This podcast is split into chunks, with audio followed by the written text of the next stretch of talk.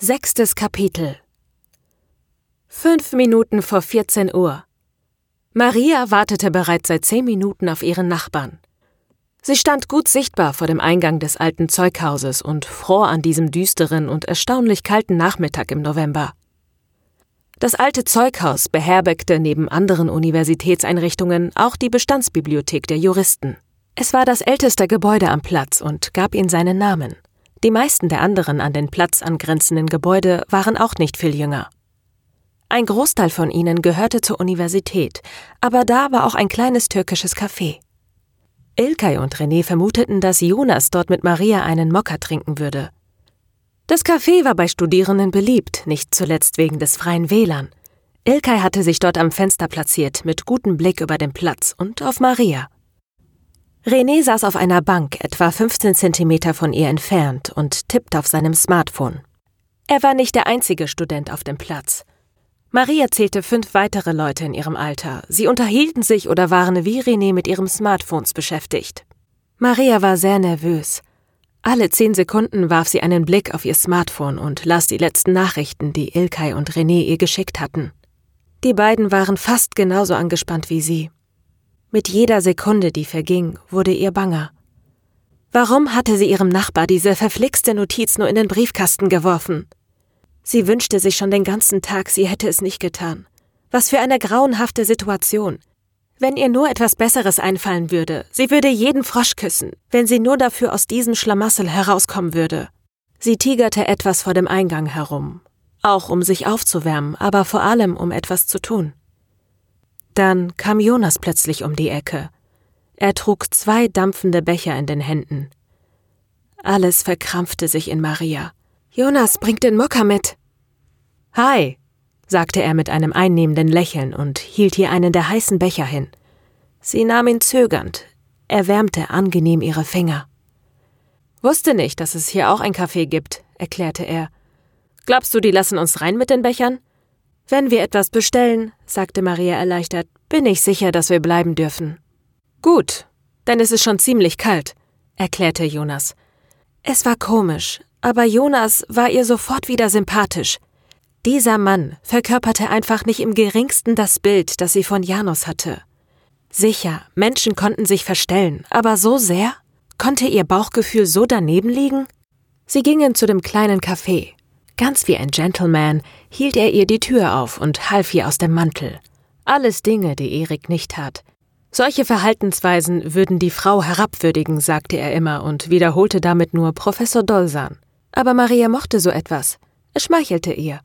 Jonas fragte, was er ihr bestellen konnte, und sie überließ ihm die Wahl. Die Bedienung warf einige missbilligende Blicke auf ihre mitgebrachten Mokkabecher. Jonas ließ sich jedoch höflich von ihr über die Spezialitäten des Hauses beraten und bestellte türkischen Tee, gemischte Vorspeisen mit Fladenbrot und Künefe. Die Bedienung verließ sie schließlich mit einem Lächeln. Ich glaube, den Mokka werden wir wohl kalt werden lassen müssen, meinte Jonas und ergänzte, Hoffentlich hast du Appetit. Maria nickte, Jonas rieb sich freudig die Hände.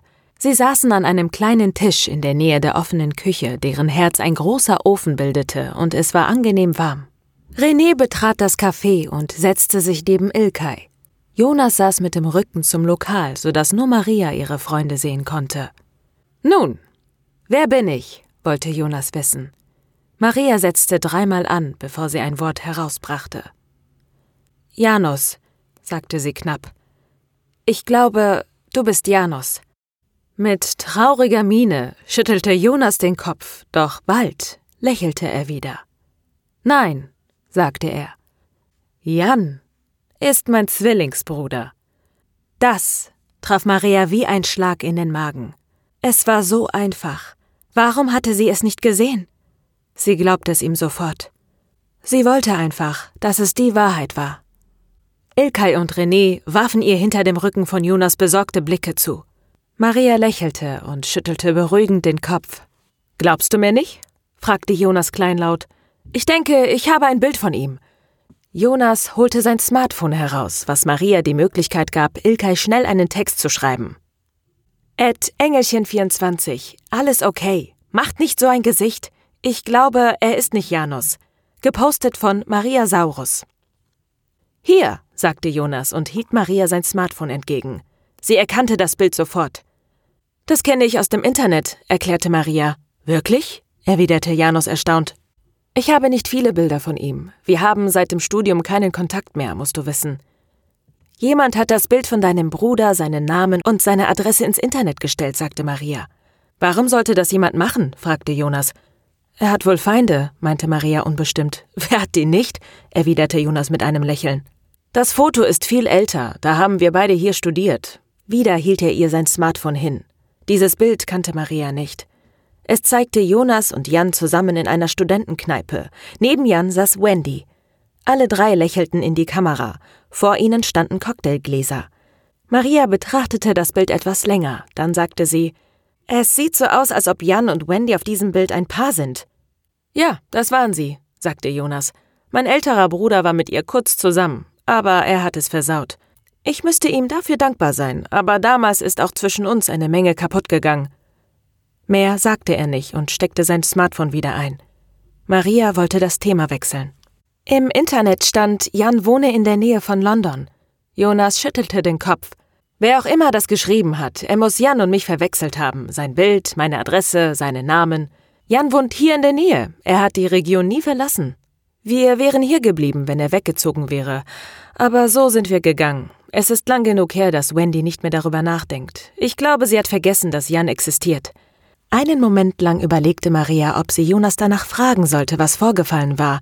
Aber sie kannte ihn ja kaum. Es stand ihr nicht zu, danach zu fragen, aber wenn es ihr erzählen wollte, würde sie mit großem Interesse zuhören. Hast du deinen Bruder?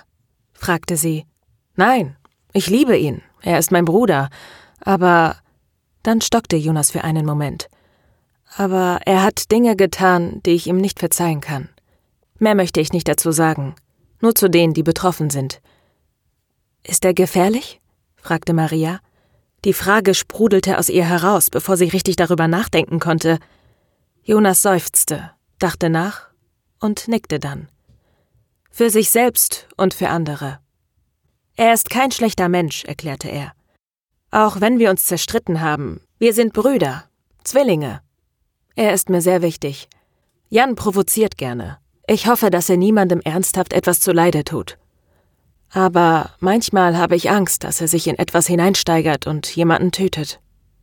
Meinst du, er hat At the Truth Aryan getötet? fragte Maria weiter. Jonas Miene versteinerte sich. Seine nächsten Worte wählte er mit Bedacht. Ich hoffe nicht, dass er at the Truth Aryan oder sonst jemanden getötet hat oder noch tötet. Ich glaube aber, jeder Mensch könnte zum Mörder werden unter bestimmten Umständen. Was ist zwischen euch passiert? Fragte Maria schließlich doch. Jonas schüttelte den Kopf. Frag mich etwas anderes. Ich kann darüber nicht reden. Was weißt du überhaupt über meinen Bruder? Er ist ein Populist und Provokateur, aber er ist doch ein unheimlich intelligenter Mensch. Hast du dich mal mit seinen Argumenten beschäftigt? Das hatte Maria nicht. Sie wusste nur, was Dritte über Jonas sagten oder schrieben. Nein, habe ich nicht. Aber ist er nicht einer von den alternativen Rechten? Ein Paradebeispiel für Misogynie und ein Islamhasser? Er ist kein Islamhasser. Jan ist Atheist und Antitheist. Er glaubt nicht an Gott oder irgendetwas Übernatürliches, und für ihn sind Religion das Schlimmste, was der Menschheit je widerfahren ist versuchte Jan zu erklären. Er ist auch kein Frauenhasser. Er mag nur keine Social Justice Warriors. Sie triggern ihn. Dummheit und schlechte Argumente machen ihn wild. Und er verzeiht nicht so einfach. Er kann es nicht lassen, Leute niederzumachen, auch wenn er schon lange gewonnen hat. Er ist sicherlich kein Sympathieträger, mein älterer Bruder.